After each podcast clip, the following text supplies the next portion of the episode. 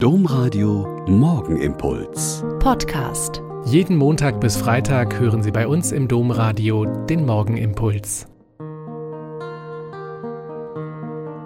Herzlich willkommen zum Morgengebet. Ich bin Schwester Katharina Olper, Franziskanerin, und ich freue mich, dass wir jetzt hier zusammen beten.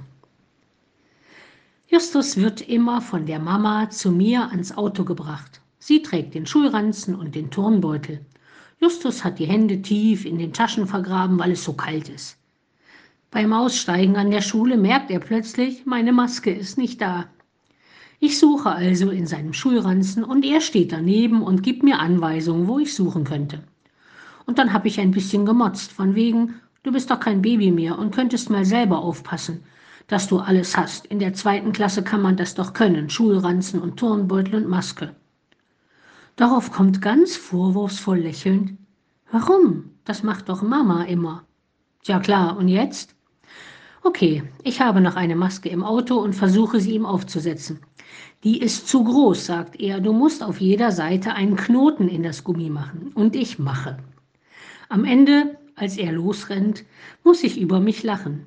Er hat selbst, wenn er ärgerlich ist, einen solchen Charme eine so grundlegende Heiterkeit und Fröhlichkeit, dass ich immer wieder auf ihn hereinfalle. Hilarius, übersetzt der Heitere von Poitiers, an den wir heute in der Kirche denken, lebte im vierten Jahrhundert und war eigentlich Beamter.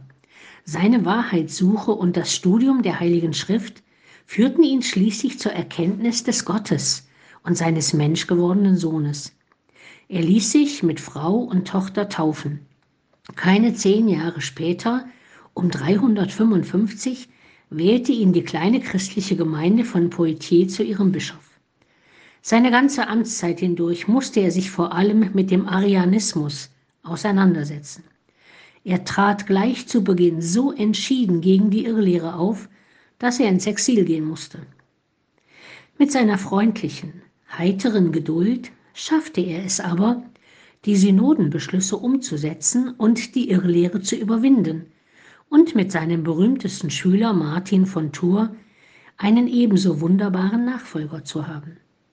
Freundlichkeit, Heiterkeit, Charme und Geduld sind schöne Tugenden, die uns den Umgang miteinander leichter machen, Herzen von Franziskanerinnen erweichen und sogar Irrlehren überwinden können.